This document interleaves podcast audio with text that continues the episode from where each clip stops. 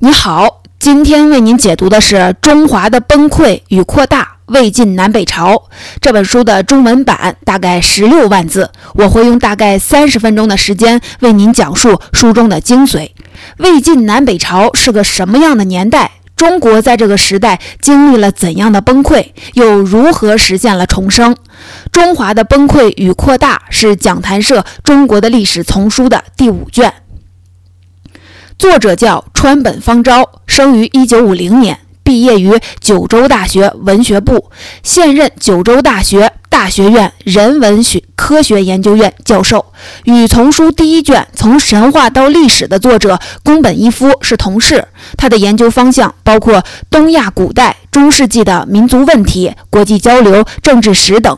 在中国史这一块。主攻汉唐之间的魏晋南北朝史，代表作有魏晋南北朝时代的民族问题、北朝国家论、中国史中的诸民族、东亚古代的诸民族与国家等。川本芳昭这本书讲的是魏晋南北朝。魏晋南北朝这五个字，可能你听了就觉得瞬间头大，因为这段历史堪称中国史上最混乱的一段。这个乱不仅指世道乱。国家之间的关系也乱。先说世道，从公元一八九年董卓之乱开始，到公元五八九年隋朝灭陈、一统天下结束，正好是四百年。这四百年间，除了西晋曾短暂的统一中国，大概统一了三十多年，其余时间中国都处于四分五裂之中。分裂的代价就是没完没了的战争。随着战争，是一个个短命政权的骤兴骤亡。特别是西晋灭亡之后，北方游牧民族在中原地区建立的一系列割据政权，也就是旧史书里说的所谓的五胡十六国。单单是这十六国的名字就很难记全。既然说到这儿，我们介绍一个记住十六国的小窍门：五梁、四燕、三秦、二赵、一城、一夏。五梁指的是前梁、后梁、南梁、西梁、北梁，这都是在西北凉州一带建立的政权，哪个民族的都有。四燕指的是前燕、后燕、南燕、北燕。都是鲜卑族慕容氏的政权，也就是金庸《天龙八部》里那个慕容氏。三秦指前秦、后秦、西秦，其中前秦是十六国中最强大的，一度统一北方；后秦、西秦是从前秦里分裂出来的。二赵指前赵、后赵，就是前赵终结了西晋。一城指的是汉。一族在今天四川一带建立的政权，伊夏指夏国，也叫胡夏，由匈奴人赫连勃勃建立，在今天宁夏一带。十六国这个说法出自北魏史学家贺弘的、崔弘的著作《十六国春秋》，之后就约定俗成了。不过并不准确，因为当时这种割据性质的地方政权远远不止十六个国家，比如。柏杨的《中国人史纲》里就统计出来十九国，在这本书里，川本芳昭也认为是十九个。另外有一个比较奇怪的现象，就是不管十六国还是十九国，都没把一个叫做代国的小政权算进去。这个代国在当时确实是挺不起眼儿的，但他们的后代那可不得了，统一北方的北魏王朝就是从代国发展出来的。此外，还有冉魏、西燕、西蜀。翟魏、求池等等，要是都算上，得超过二十多个。这里还只是报一下国名。如果要想记清楚他们之间的亲缘与更替，譬如前燕怎么就变成后燕，怎么分作南燕和北燕，绝对是一种精神折磨。这段历史固然是中国最混乱、最黑暗的一段，但是在日本学者看来，它却也非常有亮丽的一面。比如著名历史学家。川胜义雄就把魏晋南北朝称之为华丽的黑暗时代，说魏晋南北朝黑暗，我们都能理解。华丽在哪里呢？诚然，这期间有英雄，有雅士，有美人。不过时代的底色终究是鲜血与暴力。要说华丽，那也是一种血染的华丽。这个华丽的黑暗时代固然孕育了竹林七贤陶渊明和王羲之。不过，如果他们能自由选择，未必愿意生在这样的时代。他们的潇洒背后尽是恐惧与无奈。所以说，这么一段混乱又纠结的历史，我们该如何评价和认识呢？其实这本书命中的里有一个关键词，就是非常合适的概括：中华的崩溃与重建。下面我们就用这两个关键词为线索，一起来看一看，在魏晋南北朝，中国是怎样陷入分裂与致崩溃，又是如何在这个基础上完成了重建。这本书的主要叙述对象是魏晋南北朝，魏指代整个三国时代。我们之前讲的《金文经·三国志》的世界，已经把三国的历史回顾了一遍，而三国的历史终结点就是晋朝的一统三分。我们就从这儿说起。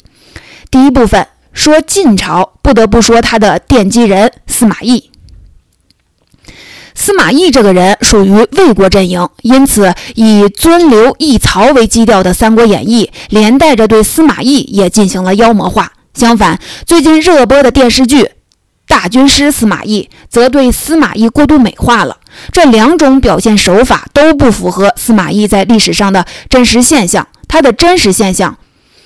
应该在小说与电视剧之间论才略，在三国时代的名臣当中，他恐怕不一定能排进前十名。你像魏国的荀彧、贾诩、郭嘉，吴国的鲁肃、周瑜，蜀国的诸葛亮，实力都在他之上。不过司马懿有两大长处：一是特别隐忍，他太有城府了，说白了就是这个人太能忍、太能装，以致没有人知道他的心思。二是他特别长寿，他生于公元一七九年，比诸葛亮大两岁，比吴国的陆逊大四岁。但是他死于公元二五一年，活了七十二岁，这在三国时代绝对堪称高寿。川本方昭称之为稀有的高龄。那再看看他的老对手们，诸葛亮比他早死了十七年，陆逊比他早死六年。至于他在魏国的政敌曹真，比他早死了二十年。所以说，司马懿活到晚年的时候，真是放眼天下再无敌手，因为敌手们都死光了。司马懿有九个儿子，长子司马师，次子司马昭，都是当世第一流人物。可惜这两个人不像他们的父亲那样长寿。司马师死时四十七岁，英年早逝；司马昭活了五十四岁，死前两年已经把蜀国灭掉了。凭借着这个功业，他被封为晋王，距离皇帝仅仅一步之遥。当时他也做好了篡位的准备，万事俱备，不料却忽然生病去世。终结魏国建立晋朝的任务落到他的儿子司马炎头上。司马昭死于公元二六五年八月。这一年十二月十七日，司马炎接受魏元帝曹鞅的禅位，登基称帝，属于晋朝的时间开始了。川本方昭对比曹氏与司马氏，认为曹操祖孙三代对外征战不休，对内严刑峻法，所以不得民心；司马懿父子对外平息战乱，对内节用爱民，所以深得民心。由于民心所向，当魏国的皇帝曹髦被司马昭干掉，并未引起四方叛乱，这个说法未免有些片面。问题在于，所谓民心，民指什么？老百姓有多少发言权呢？在当时，影响朝政的最大势力是豪族，譬如清河的崔氏、弘农杨氏、河内司马氏。曹操执政，用人唯才是举，不论门第，提拔了大量的寒族，这便得罪了豪族。曹丕一上台，立即与豪族合作，推行九品官人法，又叫九品中正制。因此，他从汉献帝手中夺取了政权，并未碰到什么大麻烦。因为这些有发言权或是影响力的豪族都已经站到他这一边了。司马氏本身就是豪族，是曹丕倚重豪族的受益者。等待他们执政，更不用说了，他们直接代表了豪族的利益。关于豪族，有一个与其相近的概念，叫氏族，我们可能更熟悉。严格来讲，豪族与氏族终究有些差异。不过，作者这本书一直使用豪族的说法，我们只能尊重他的意见。豪族起源于西汉，在西汉。他的势力一般局限于县里，到东汉则扩大到郡，就是市一级。当豪族的子弟步入仕途，掌握权柄，其势力就像滚雪球一样越滚越大。最终，豪族基本垄断了官僚系统，成为了东汉王朝的支配者。像东汉的外戚，基本上都来自地方的豪族。三国时代，豪族经历了战争的洗牌，不过整体势力并未衰减。举例来说，三国初期的各大诸侯，像袁绍、袁术兄弟，来自汝南袁氏；曹操出自沛国夏侯氏。曹操的父亲曹嵩本来姓夏侯，被曹操的爷爷太监曹腾收为养子。孙坚、孙策、孙权父子出自富春孙氏，只有一个刘备属于破落户，少时以织席贩履为业，就是卖席子、鞋子。不过他姓刘，号称有皇族的血脉，这比豪族还了得。再如魏国的大臣，虽然曹操用人不为门第是从，然而当时人才荟萃于豪族，他也不能不用。像荀彧，出自颍川荀氏；钟繇出自颍川钟氏。王朗出自北海王氏，陈群出自颍川陈氏，司马防、司马朗、司马懿父子出自河内司马氏。曹丕建立魏国之后，陈群献上了九品官人法。所谓九九品官人法，我们之前在讲哈佛中国史的时候讲过，这里再重温一下，就是把中央官职分作一到九品，这叫官品。在地方各郡设立中正官，赋予人事权，负责考察现任官员与有意出仕之人。考察标准是才能和德行，以此分作一到九品，这叫乡品。中央将根据各地中正官的考察报告，给结合乡品授予官职。大家一听便可判断，这个制度漏洞非常大。大权集中于中正官的手里，他要徇私再容易不过了。地方豪族充分利用了这一点，把自家子弟纷纷塞进朝堂，不断的巩固本家族在政界的势力。最终，九品官人沦为了豪族的。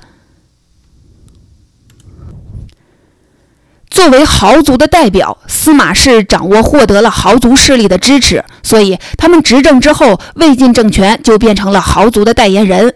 川本芳昭提到，司马炎的母亲就是司马昭的妻子，名叫王元姬，是王朗的孙女儿。关于王朗，前面已经提到了，出自北海王氏。司马炎的老婆杨皇后出自弘农杨氏。杨家出的大人物比王家还多，像杨震、杨彪以及更著名的杨修，都属于弘农杨氏。由此来看，晋朝政权的实质就是豪族政权，无论西晋、东晋都是如此。西晋寿命五十年，东晋寿命一百多年，都不是长命的王朝。东晋灭亡之后，南方进入了。宋齐梁陈四朝，即南北朝的南朝，在此期间，豪族不幸迎来了下坡路。从宋开始，这四朝的建国者都是军人出身，像齐的开国者萧道成，梁的开国者萧衍，祖上可追溯到汉初的萧何，算得上名门之后。宋的开国者刘裕，陈的开国者陈霸先，出身十分的低微。辛弃疾有一首诗叫《永遇乐》。京口北固亭怀古属于名作，我们读书的时候都学过。其中一句“斜阳草树，寻常巷陌，人道寄奴曾住”，寄奴就是宋武帝刘裕的小名，他住在寻常巷陌，可见出身于寒门。刘裕及其后人执政，一面抑制豪族，譬如他不许他们掌握军权。当时南朝的兵权继承了东晋的配置。分两个单位，一个是西府，设置在荆州；一个是北府，设置在京口和广陵。京口就是今天的江苏镇江，广陵就是今天的江苏扬州。东晋时期，这两个单位几乎都是由豪族掌权。刘裕死前特地下令，以后西府的长官由皇子担任，北府的长官由皇族或者近亲担任，豪族被拒之门外。另一面，他们还得启用豪族出身的官员，譬如琅琊王氏的王弘、王华。而且豪族虽然虎落平阳，底气和架子还在。刘裕的儿子宋文帝刘义隆有一个宠臣，叫徐元，出身底层。刘义隆为了抬举他，让王求、殷景仁等豪族与他交往。王求推辞道：“世庶区别，国之章也，臣不敢奉诏。”大意是士族与庶族有界限，这是国家的礼法。皇帝听了，只能改容谢焉，无可奈何。以上我们这么详细的介绍了三国两晋以及南朝时期豪族的情况。那么我们要说的第一个主题崩溃呢？其实崩溃的原因就藏在这个社会结构里。晋朝从他的奠基人司马懿开始，他的政治基础就是豪族。特别是司马炎建立晋朝之后，认为魏国灭亡一大原因在于曹丕对宗亲的抑制。宗亲就是曹家人，连自家人都不用，国家出现危机，谁来给你卖命呢？于是他大肆启用自家人，称帝第二个月便封了司马氏一族二十七人为郡王，不仅让他们在中央做高官，还让他们到地方做诸侯，这就有一点封建制的意思了。这个套路当年刘邦也玩过，分封一堆刘姓子弟为王，以为他们的血统就是忠诚的保障，结果引发了七国之乱。司马炎重蹈覆辙，等他的儿子司马衷继位。司马衷就是那个说“何不食肉糜”的晋惠帝，有点弱智，最终引发了八王之乱，群雄割据，异族入侵中原，西晋灭亡。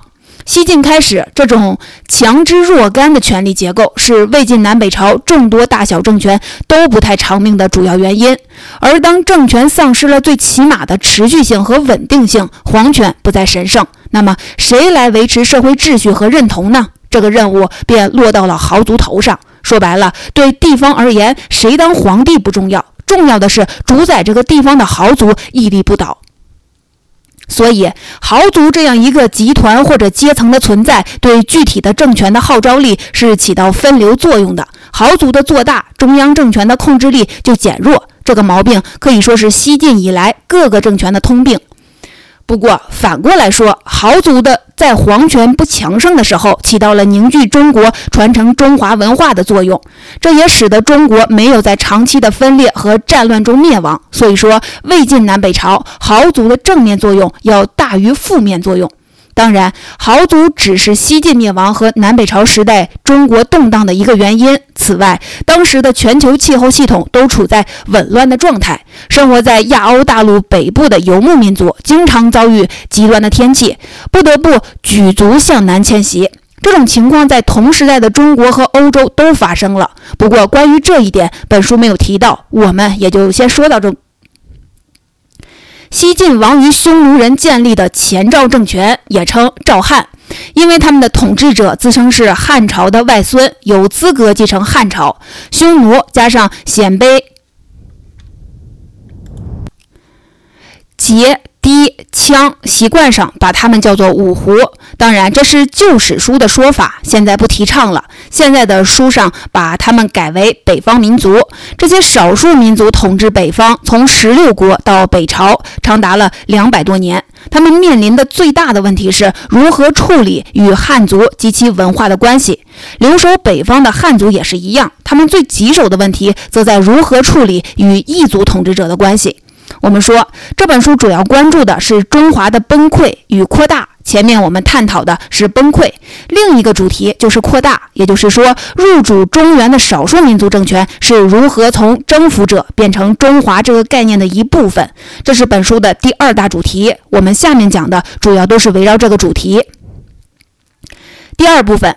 大体而言，这些少数民族政权对汉族无非两种态度：接受或者是排斥。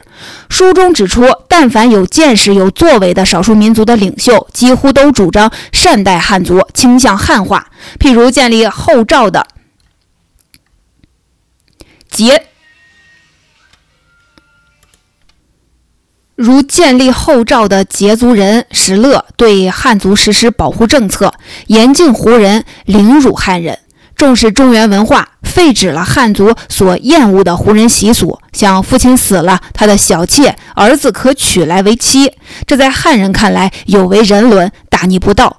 再如前秦的君主氐族人，自幼接受的是汉族文化教育，即位之后力推汉化，重用汉族士大夫，如王猛、王景略。王猛堪称魏晋南北朝时期最杰出的人物，可与诸葛亮相提并论。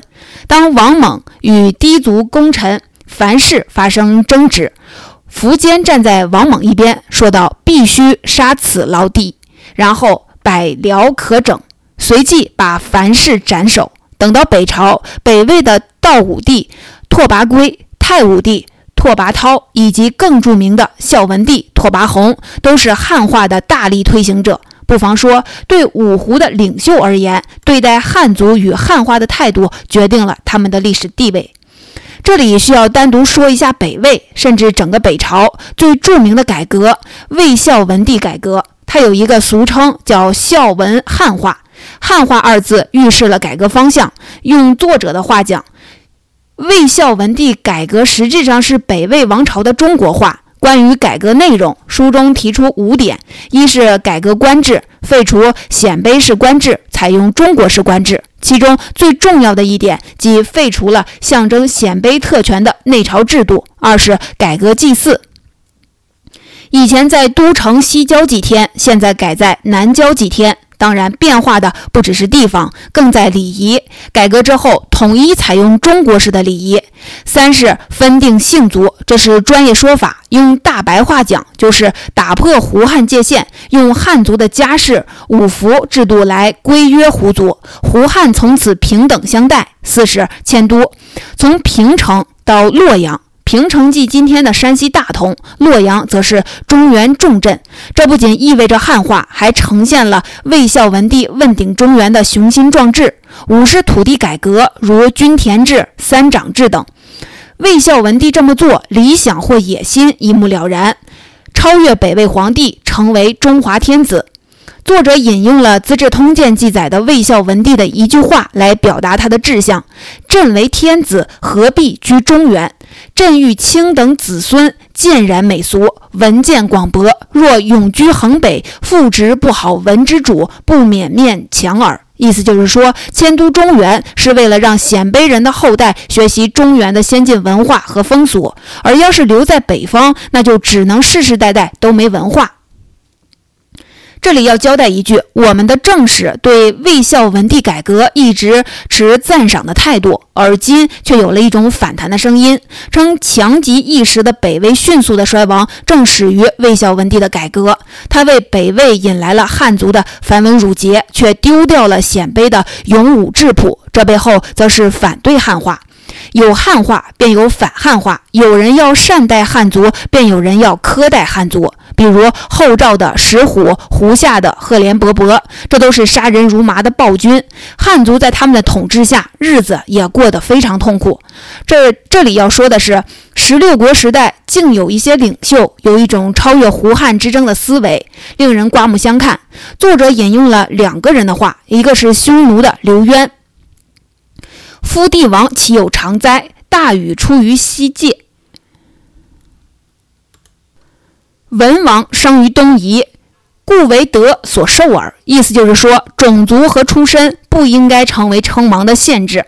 大禹是西戎，也就是西方的少数民族；周文王是东夷，也就是东方的少数民族。但是他们的德行，然他们有了称王的资格。二是鲜卑族的。慕容伟，他招揽汉族的高瞻不成，不由感慨：奈何以华夷之意，有怀介然？且大禹出于西羌，文王生于东夷，但问智略如何耳？其以殊俗，不可详心乎？他也引用了传说中大禹和周文王的例子来说，何必对所谓的华夷之辩这种事儿这么死心眼儿呢？你看看我的志向和才略不行吗？刘渊和慕容伟都提到大禹和周文王出身异族，不过目的不是替自己的异族身份辩护，而是强调争夺天下不是看哪个民族，哪管什么汉族、胡族呢？而是看德行和才略。这的确是非常高明的见识。再说汉人对五胡的态度，可以想象，起初以抵制、逃避为主流。前面提到了高瞻出身于渤海高氏，为了避乱，依附于慕容伟之下。慕容伟请他做将军，他不干。慕容伟表示要与他一道匡扶帝制，迎天子于吴会，他还是不干，称自己有病。这显然是心病，由此正可见他对少数民族政权的反感，这在当时极具代表性。不过，正如胡人渐渐汉化，汉人对五胡也是从抵制到接纳。北魏末年，北方大乱，同样出身渤海高氏的高义，临终之际告诫儿子：“主忧臣辱，主辱臣死。今社稷今危，人神愤怒，破家报国，在此时也。”还有一个汉人叫封龙之，他发出秦王号召，国耻家怨，痛入骨髓，乘机而动。今时其时，看看这两个人对五胡政权的认同感达到了什么程度？这已经超越了民族界限，上升到国家认同，甚至认为自己有义务以死来报效这个异族的国家和君主。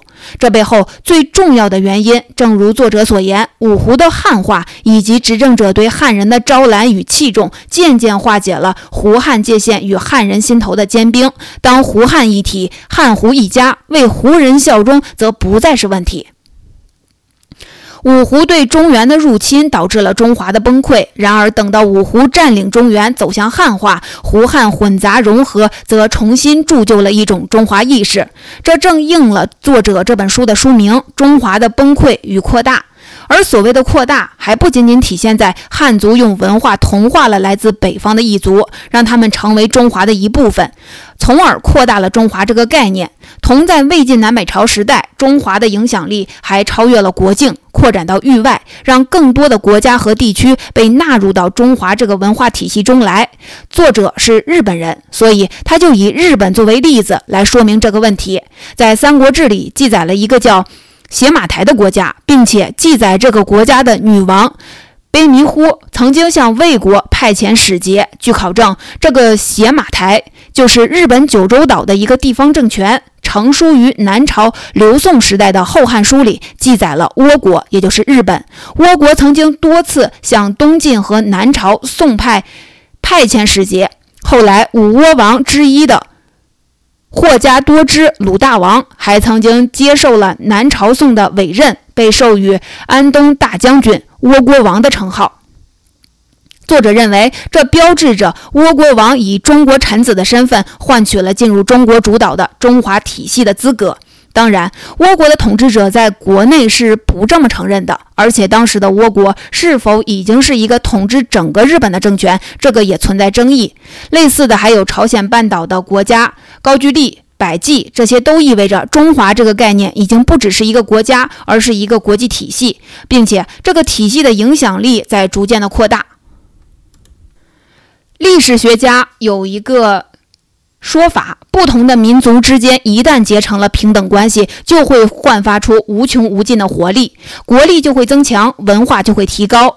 如大师所言：“取塞外野蛮精悍之血，注入中原文化颓废之躯，旧染既除，新机重启，扩大徽章，遂能别创空前之势局。”魏晋南北朝的胡汉合流，中华这个概念的重建与扩大，促成了中国古代最强盛的王朝——隋唐帝国。这就是我们明天要讲的话题。总结好，这本书我们就讲到这里。再来回顾一下，本书以崩溃和重建两个关键词作为线索，讲述了魏晋南北朝三百多年间的历史，介绍了这段历史当中中国政坛上最重要的势力豪族对魏晋历史走向的影响。